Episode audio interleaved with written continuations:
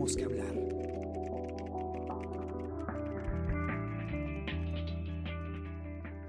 Muy buenos días, ¿cómo están? Esta mañana los acompaña Gladys Pereira y hoy tenemos que hablar sobre la reactivación de algunas restricciones de confinamiento. Ayer se cumplieron 150 días del estado de emergencia para detener el avance del coronavirus, pero estamos cerca al medio millón de contagiados en todo el país. Entonces, el presidente Martín Vizcarra, después de varios días, eh, realizó un pronunciamiento para adelantar que se van a implementar o vamos a regresar a algunas restricciones que tuvimos hasta el mes de junio.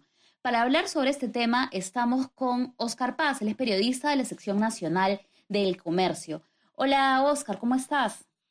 Hola Gladys, ¿cómo estás? Buenos días, buenos días a todos. Buenos días. A ver, cuéntanos qué ha pasado ayer. Ayer el presidente habló eh, y dio algunos adelantos sobre lo que se viene. Entiendo que, por ejemplo, tenemos el regreso de la inmovilización social obligatoria o toque de queda los domingos.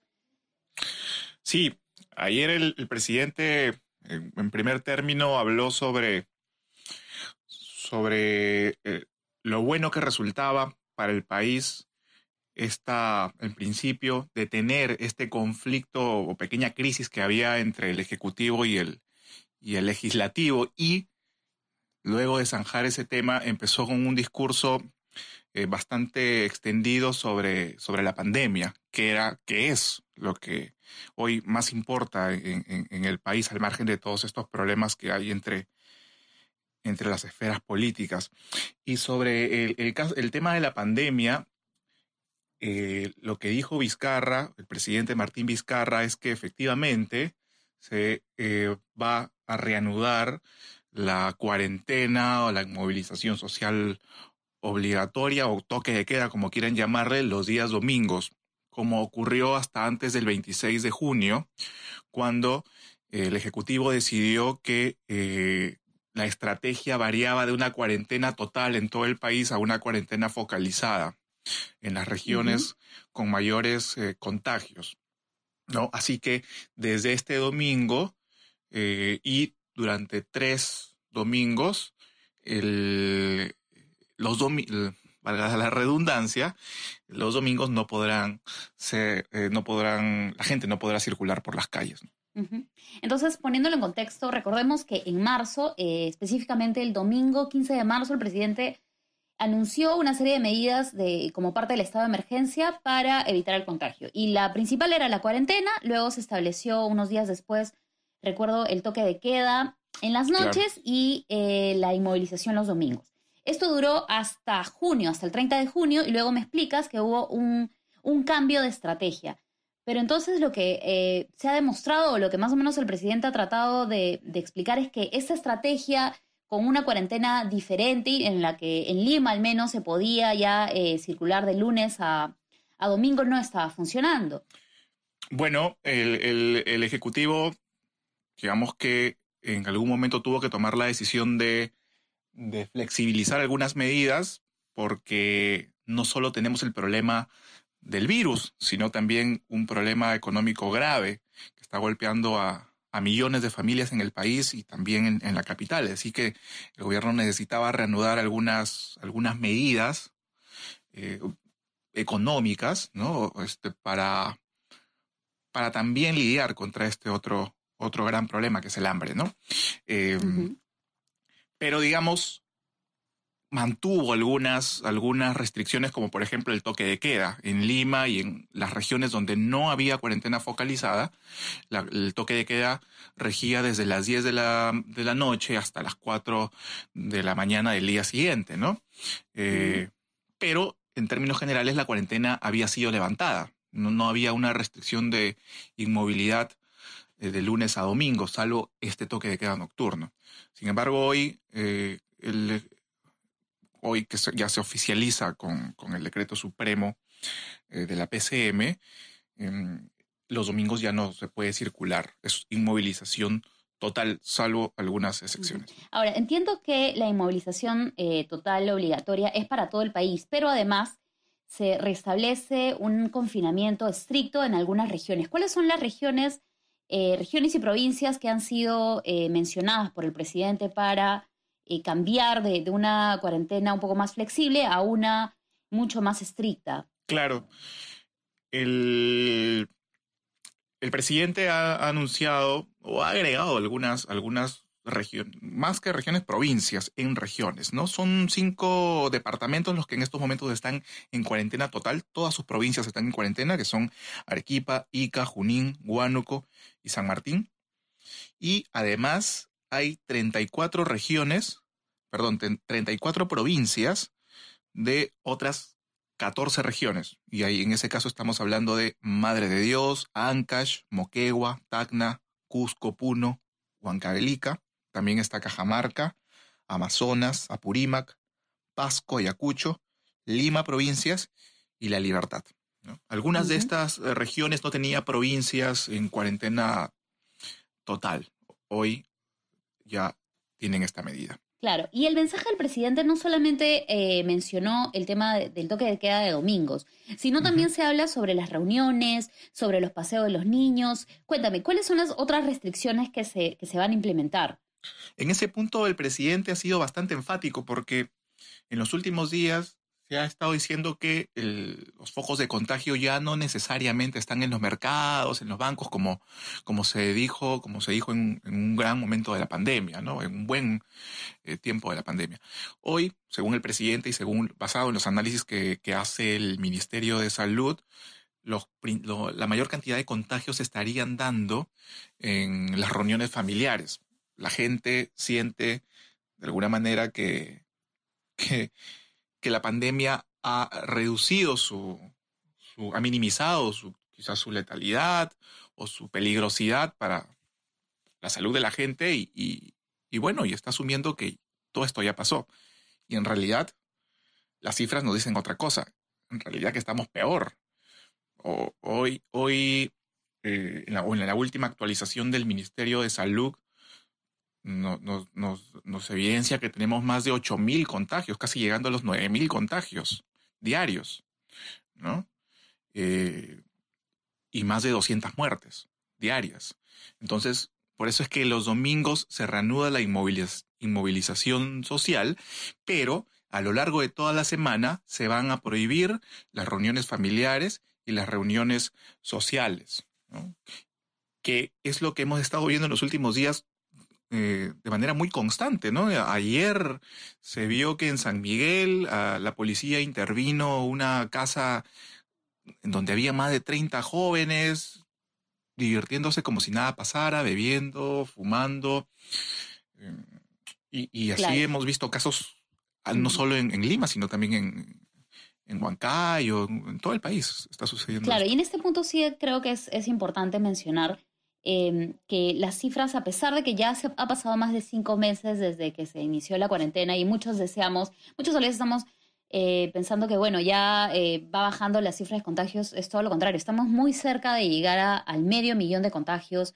Como tú mencionas, hay más de 200 fallecidos diarios. De hecho, el mismo presidente ayer lo mencionó eh, muy claro, dijo que hay un rebrote de la enfermedad y tenemos hospitales que continúan llenos, falta oxígeno. Entonces, la situación no está para nada como para flexibilizar nuestras propias este, medidas de restricción, porque siempre se menciona que el principal nivel de contagio es eh, la cercanía con otras personas. Ahora, tú ayer también conversaste con algunos especialistas, porque entiendo que en el discurso el presidente Vizcarra enfatizó mucho en la responsabilidad ciudadana, que sí es importante mencionarla, pero también hay otros factores que, contribuyan, eh, que contribuyen a que el número de muertes, por ejemplo, siga avanzando.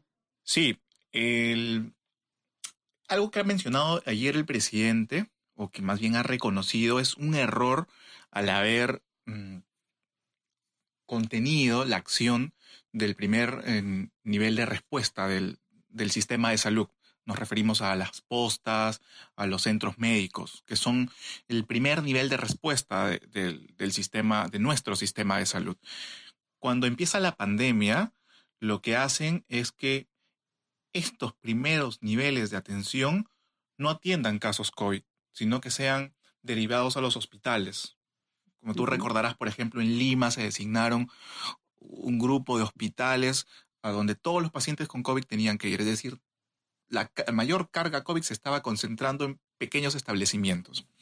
para el colegio médico, para el colegio médico, ese fue un error. Y hoy el presidente lo ha reconocido. Eh, lo que se debió hacer es más bien, según especialistas del colegio médico, como el infectólogo Augusto Tarazona, que es presidente del Comité de Salud Pública de este gremio, es más bien fortalecer este primer sistema de, respuesta del, Ministerio de Salud, porque ellos a lo largo de dos o tres décadas han venido trabajando pandemias, probablemente no tan de, tal letalidad como la que hoy estamos, está viviendo el mundo, pero sí tienen una experiencia que han podido bien desarrollar en, esta etapa, ¿no? De hecho, es como si hubiésemos eh, saltado una, una etapa o, un, un, sector médico que ahí estaba, que podía atender casos COVID. Y hoy lo que ha dicho el presidente es más bien que se va a fortalecer este nivel de atención. Entendemos que con más medicamentos, con repotenciando sus laboratorios, para que puedan recibir a pacientes COVID y manejarlos.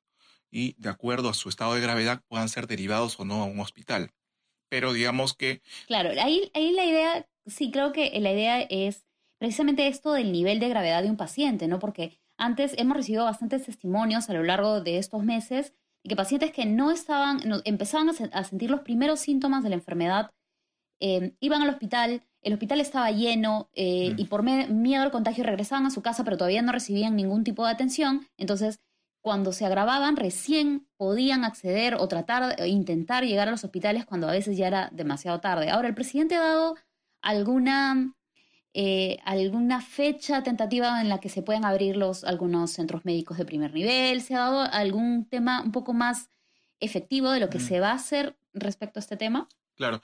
Bueno, el presidente ha, mencionado que hay, hay, toda una estrategia integral que, que va de la mano con el operativo Taita, que es que las Fuerzas Armadas, la policía y una serie de, instituciones eh, multisectoriales acudan y focalicen todos sus esfuerzos en, los sectores más de mayor transmisión del virus en las distintas regiones que están en estos momentos afrontando sus etapas más complicadas. ¿no? Y allí concentrar los esfuerzos tanto a nivel de, testeo, ¿no? de, aplicar las pruebas, de identificar a los pacientes, de darles medicamentos, de trasladarlos a, los hospitales, de atenderlos casa por casa. Es decir, ya no se está esperando que el paciente vaya a un hospital, sino más bien el Estado está tratando de acudir a, estos lugares de mayor riesgo y atenderlos allí y derivarlos si es que es necesario, ¿no?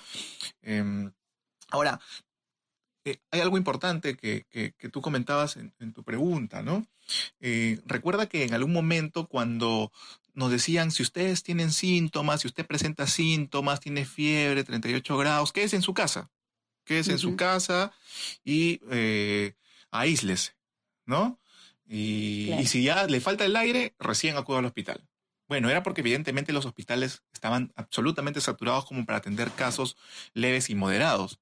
Pero eso ocurría porque el primer nivel de atención estaba cerrado para los pacientes COVID.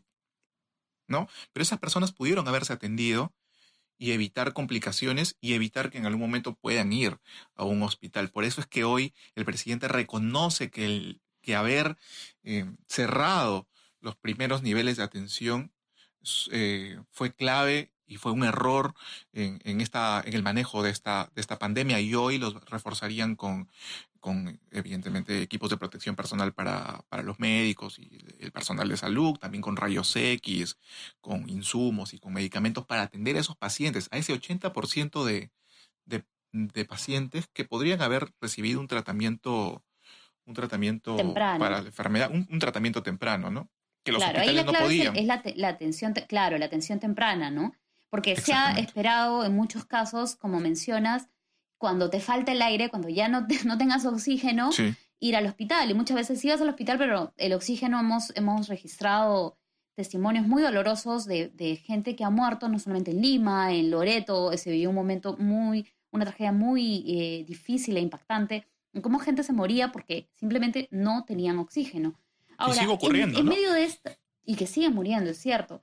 En medio de estas restricciones también se habla sobre un incremento en el número de contagios a los menores de edad, que si bien no llegan a un nivel de gravedad em, importante como los adultos mayores o las personas que tienen comorbilidades como obesidad, diabetes o hipertensión, son eh, los factores eh, que transmiten la enfermedad. ¿Qué se está haciendo para garantizar que, por ejemplo, los paseos de niños que ahora se va a reducir el tiempo o la inmovilización eh, social obligatoria de los domingos se cumpla. Entiendo que anoche también habló el presidente del Consejo de Ministros, ¿no? El presidente Martín Vizcarra dijo ayer en su discurso que el, contagio en niños y en adolescentes ha incrementado en aproximadamente 75% en las últimas semanas. Y claro, como tú dices, probablemente estos chicos o estos niños no van a tener los impactos más duros del virus. La enfermedad probablemente en ellos va a ser leve o moderada, o tal vez ni siquiera la sientan. Pero donde vive, donde, vive un adolescente, vive un adulto mayor que podría tener una comorbilidad o podría vivir un, anciano, o sea, población de riesgo. Entonces, es muy importante evitar que estos jóvenes o estos niños se terminen contagiando y convirtiendo en un vehículo del virus dentro de sus casas. Entonces, por esa razón, el Ejecutivo lo que ha planteado es que se reduzca el tiempo que tienen para dar un paseo eh, a 500 metros, en un rango de, 500 metros desde su casa. ¿Y cómo se va a fiscalizar esto? Bueno, antes era, perdóname, antes era 60 minutos, ahora se ha reducido a 30 minutos. Es básicamente el cambio. ¿Cómo se va a fiscalizar? Esa es la gran pregunta, pues, porque es el eterno problema del país. Hay normas de todo tipo. Todos los días aprueban normas eh, de todo tipo. Y el gran problema es qué tanto las cumplimos. ¿no? Bueno, el presidente ha, anunciado que va a haber una serie de, medidas o de operativos de la policía, de las Fuerzas Armadas para controlar este, que se cumplan justamente estas reglas, pero principalmente el distanciamiento social en zonas de, de aglomeración, como los mercados, los bancos, calles, no sé, las plazas, eh, los centros comerciales que ahora están abiertos, eh, pero además para evitar las reuniones sociales. Creo que ese es el punto más difícil, ¿no? Porque generalmente pues las reuniones sociales ocurren dentro de la casa, entonces eh, si bien es cierto la policía puede ingresar porque estamos en estado de emergencia y la inviolabilidad del domicilio ah, ha quedado suspendida, pero pues, detectar que, que, está ocurriendo o, una reunión es, resulta un poco más difícil porque es privada, domiciliaria, ¿no? Es importante, me parece, uno, el compromiso de la gente y dos, eh, la denuncia del vecino, pues, ¿no? Porque es el vecino el que sabe si abajo de su casa están poniendo música, están reunidos, hay más gente, gente que no vive en el edificio o en la casa. Entonces, me parece que ahí la, el vecino va a cumplir un rol importante para alertar a la policía y detener este tipo de reuniones que, que nos están eh, haciendo daño. Claro. Y ahora, em, el domingo es, eh, tenemos claro que se prohíbe la, circulación em, en general, pero sí se, se, permite, por ejemplo, trabajos esenciales como eh, relacionados a salud, alimentación, a servicios básicos, ¿no? agua, desagüe, limpieza pública. Entiendo que también se va a prohibir eh, de nuevo que autos particulares circulen los días domingos. Eh, ayer Walter Martos adelantó, me parece que va a haber un, pase eh, peatonal de nuevo. Sí, lo que ha dicho el, primer ministro anoche, para precisar un poco lo que ya vino diciendo por la tarde el presidente Martín Vizcarra, es que los domingos van, se va a permitir el delivery de, de restaurantes y de farmacias. Y para estas personas, se va a restablecer un pase vehicular, un pase de tránsito, ¿no? Un pase de tránsito que desde hoy por la tarde podrán gestionarlo ante el Ministerio del Interior. Ahora, también hay que aclarar que ayer el, primer ministro ha precisado que los que esta restricción de los días domingos y esta reducción de 30 minutos en el paseo de los menores va a ser durante tres domingos. Es decir, hasta el último domingo de agosto.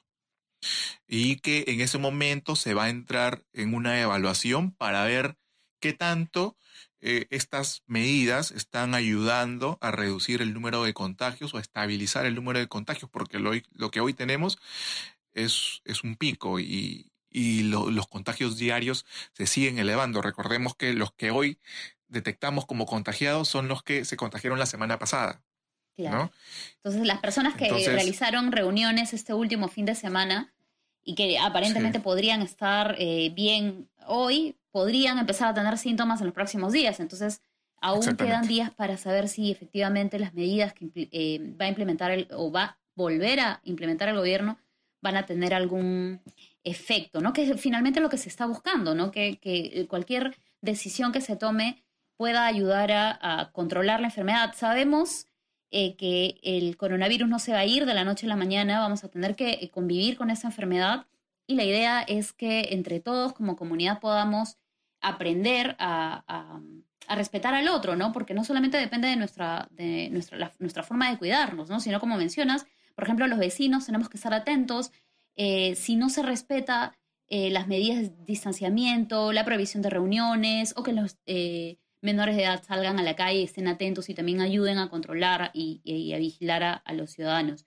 Bueno, Oscar, muchas gracias por, por esa explicación. Es súper importante tener eh, un poco claro el panorama, ya que, em, ya que es importante conocer cuáles son las restricciones que vamos a empezar a tener nuevamente. Recuerden que el informe completo está en nuestra versión impresa y también en el comercio.p, en nuestras redes sociales de Facebook, Twitter e Instagram. No se olviden que tenemos varios podcasts en el comercio, así como eh, tenemos que hablar, y estos pueden ser escuchados en Spotify, en SoundCloud, en Apple Podcasts y en Spreaker. Así que todas las personas que quieran escuchar este y otros podcasts, eh, vayan a estas redes y pueden eh, escucharlos en el momento que deseen. Oscar, muchas gracias por acompañarnos. ¿Algo que deseas agregar sobre, sobre estos anuncios y lo que se viene para los próximos días? No, gracias a ti, Gladys, gracias a, toda la gente que, nos escucha a través de, este podcast. Y lo más importante es que hay que seguir cuidándonos, no hay que bajar la guardia. El virus en algún momento se irá, pero todavía no se va. Aquí sigue entre, nosotros y hay que cuidarnos para eh, en algún momento volver a abrazar y, estar cerca de nuestros seres queridos sin, sin temor a nada. Claro. Listo, Oscar, muchas gracias. Entonces, espero verte también alguna vez y que no sea este, alguna fecha muy lejana, ¿no? Nosotros trabajamos juntos eh, en la sección y bueno, ahora todos estamos con trabajo remoto, pero bueno, son las circunstancias que tenemos que vivir y hay que todos poner nuestro granito de arena. Muchas gracias a las personas que nos acompañaron y nos escuchamos pronto. Chao, Oscar. Chao, Gladys. Chao, chao a todos. Chao. Esto fue Tenemos que hablar Esto fue El Comercio Podcast.